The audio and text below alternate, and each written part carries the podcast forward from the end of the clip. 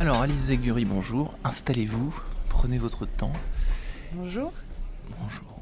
Euh, enfant, vous étiez plutôt euh, fuyard, solitaire, vous restiez enfermé dans votre chambre, ou alors au contraire plutôt extraverti, euh, vous avez tendance à bouger, être un peu... Alors, peu enfant, j'adorais grimper aux arbres, ouais, construire des villes pour grenouilles dans ma chambre ouais. et dessiner. Il y a les deux côtés du coup. Voilà, c'est Ni ça. introverti, J'avais un ni monde, euh, extraverti. Non, mais je Ouais. cultivais un monde euh, qui m'était propre ou l'imaginaire, quoi. Et puis, euh, et puis quand même, je jouais beaucoup avec les autres.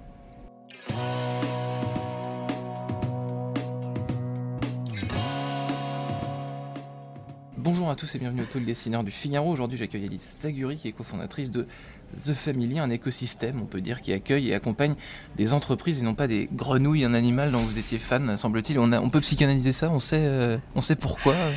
mais non, mais la grenouille, quand on l'embrasse, elle devient un prince. Et je pense que quelque part, Ah. euh, je voulais avoir une collection de pré-princes. D'accord, je Mhm. vais pas vous demander si vous avez trouvé votre euh, prince charmant. Donc The Family, le mot famille, en revanche, il est plus joli que celui d'écosystème que j'ai dit pour Mhm. commencer.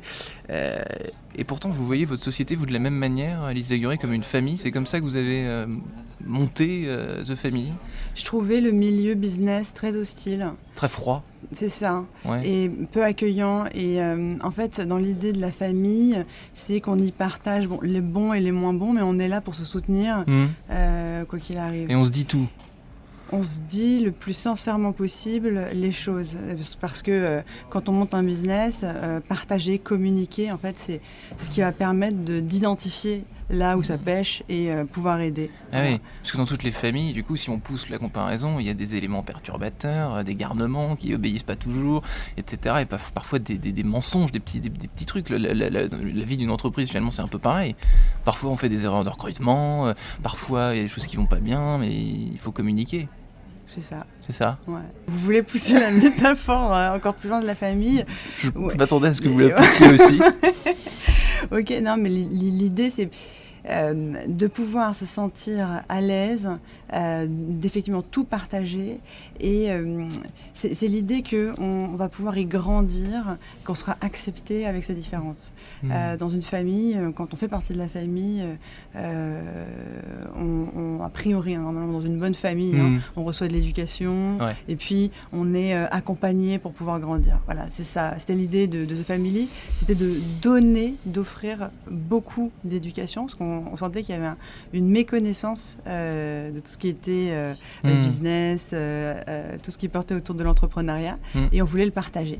Et le partager avec une forme de familiarité en enlevant toutes les, les formes de, de- de distance Ouais. et de euh, des choses qui peuvent nous, nous intimider en Mhm. fait dans cette connaissance. Vous étiez combien au tout début du coup de l'aventure Trois. Trois, et Trois maintenant associés.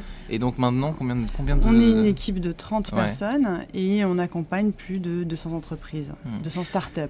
Donc 200 startups que vous avez accompagnées ou vous accompagnez toujours? Combien ça dure hein, généralement le, le- le temps d'accompagnement, la phase de faire grandir Alors, que vous venez de décrire? Comme euh, toute bonne famille, euh, on ne se quitte pas. hein. Il n'y a pas Ouais. une date de fin. Donc en fait, nous, on se vit comme des associés des entreprises euh, qu'on accompagne. Hmm, Et c'est plus de 100 boîtes par an qui rentrent dans The Family. ouais. Ça fait 7 ans. Donc c'est plus de 700 boîtes accompagnées et c'est 200 qui sont encore vivantes.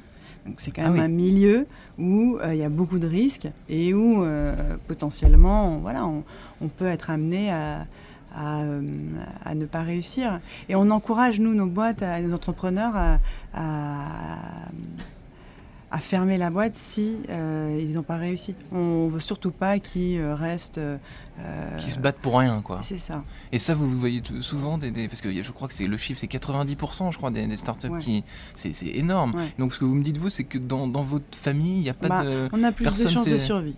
plus de chances de survie parce que vous avez développé vous un flair absolument euh, Pas du tout. Non. Non. non. Non, et encore aujourd'hui, euh, après 7 ans d'expérience, je, pourrais, je serais incapable de donner un critère euh, qui, soit, qui soit vrai Mhm. euh, pour euh, sélectionner, identifier les gens. Le seul, la seule manière euh, qui marche de sélectionner les gens, c'est de travailler ensemble, de tester.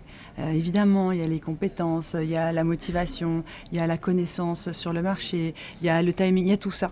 Hmm. Mais c'est impossible à un instant T euh, de pouvoir juger du potentiel de quelqu'un.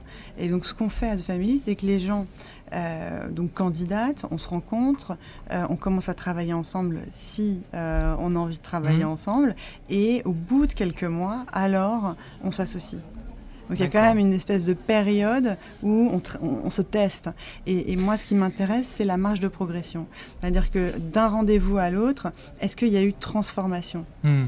Et c'est cette transformation qui va pouvoir vo- euh, euh, montrer si euh, l'entrepreneur a le potentiel qu'on recherche. Hmm.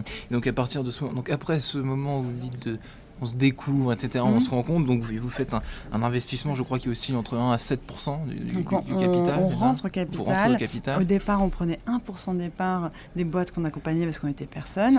Et aujourd'hui, c'est 5 et on arrête à 5. Que 5, Ouais, d'accord. que 5. Parce que si on oscille entre 1 à 7 et, qu'une, et que vous prenez que 2 et quand une autre vous, pre- vous prenez 6, moi je suis entrepreneur, je me dis ah, merde, elle, croit que Non, elle non, croit c'est- moins. c'est tout le monde. C'est pour tout le monde pareil. D'accord. Donc je disais, il y a beaucoup de startups encore qui échouent, c'est normal, pas chez vous. Euh, tant mieux. Est-ce que vous Moins pensez chez que nous. dans Mais encore- quand même, bien sûr, chez nous. Ouais. Est-ce que vous pensez que dans le monde entrepreneurial, ce chiffre il a vocation à diminuer euh, l'échec des, des startups ou alors au contraire à, à augmenter? Non, je pense pas qu'il ait vocation à diminuer. Ce que je vois en revanche, c'est un niveau d'éducation qui est en train de monter. J'ai de plus en plus de jeunes qui Hmm. candidatent à The Family Ouais. et qui ont une, une connaissance de leur secteur et euh, technique euh, qui est très impressionnante, de plus en plus impressionnante. Ça, c'est grâce à YouTube, enfin, c'est grâce au partage d'expériences. Les tutos, les, les, les, Ouais. les- les échecs Ouais. que certains ont subis, qu'ils partagent sûr, et du coup. ouais. Et puis on voit une forme de, de- de- d'entrepreneuriat euh, qui naît aussi euh, d'entrepreneuriat local qui est, qui est encouragé. C'est plus euh, c'est, moins vu, euh, comment dire, comme quelque chose de privilégié euh, d'être entrepreneur. C'est beaucoup plus accessible. Et donc on le sent, on le sent parce que on voit des profils absolument différents qui, qui candidatent à The Family. Ouais. Par exemple. Bah là, on a un jeune euh, de 16 ans euh, qui, tout seul, euh, dans sa chambre, a créé un casque de réalité augmentée, D'accord. par exemple, qui marche. Euh, ouais. Là, vous, là, à vous partir, dites, de, à ouais. partir de, euh, de, de- de ressources qui étaient libres euh, en- et en ligne. Et d'ailleurs, il a mis lui-même euh, toute la recette euh, de son casque euh, de manière libre en Hmm. ligne. Alors quand on rentre de, chez The Family, on, tra- on- on travaille d'où entre guillemets ensuite on, Est-ce qu'on a un devoir de venir vous voir? Donc vous m'avez dit tout à l'heure, vous êtes une trentaine de personnes. Alors, on, on- vraiment, on fonctionne un peu. euh, D'abord, ça, ça fonctionne comme une école, mais si on était une école, on serait une école Montessori. C'est-à-dire qu'on responsabilise les gens et on ne veut surtout pas les infantiliser. Donc, on ne va pas donner un programme avec une date d'entrée, une date de sortie. Et vraiment, on demande aux entrepreneurs de réussir à se poser les bonnes Mhm. questions et nous poser les bonnes questions. Donc, l'e- l'effort, il est vraiment là, c'est de nous utiliser et d'identifier les, les- les besoins, hein, leurs Ouais. propres besoins, et surtout ne pas nous demander une to-do list. C'est-à-dire que moi, je suis le professeur de personne. hein. Il n'y a pas de mode d'emploi quoi. Surtout Enfin, pas. Je vous fais Les confiance. meilleurs entrepreneurs sont ceux qui nous sollicitent Hmm. et qui nous même, je dirais, je pousserai encore plus loin, qui, qui nous harcèlent. Parfois, on a le sentiment d'être des éponges dont ils veulent tirer Hmm. euh, tout le jus. Euh, et et ceux-là, euh, ont compris comment ça fonctionnait. Hmm. Quand ils vous contactent, c'est pour quelle raison? C'est le bouche à oreille? Ils ont entendu parler Ils ont. Ils ont confiance parce que Ouais. le, le- vraiment le- la façon dont on procède, c'est que tout ce qu'on pense et tous les gens, tous les entrepreneurs auxquels on a accès, Hmm.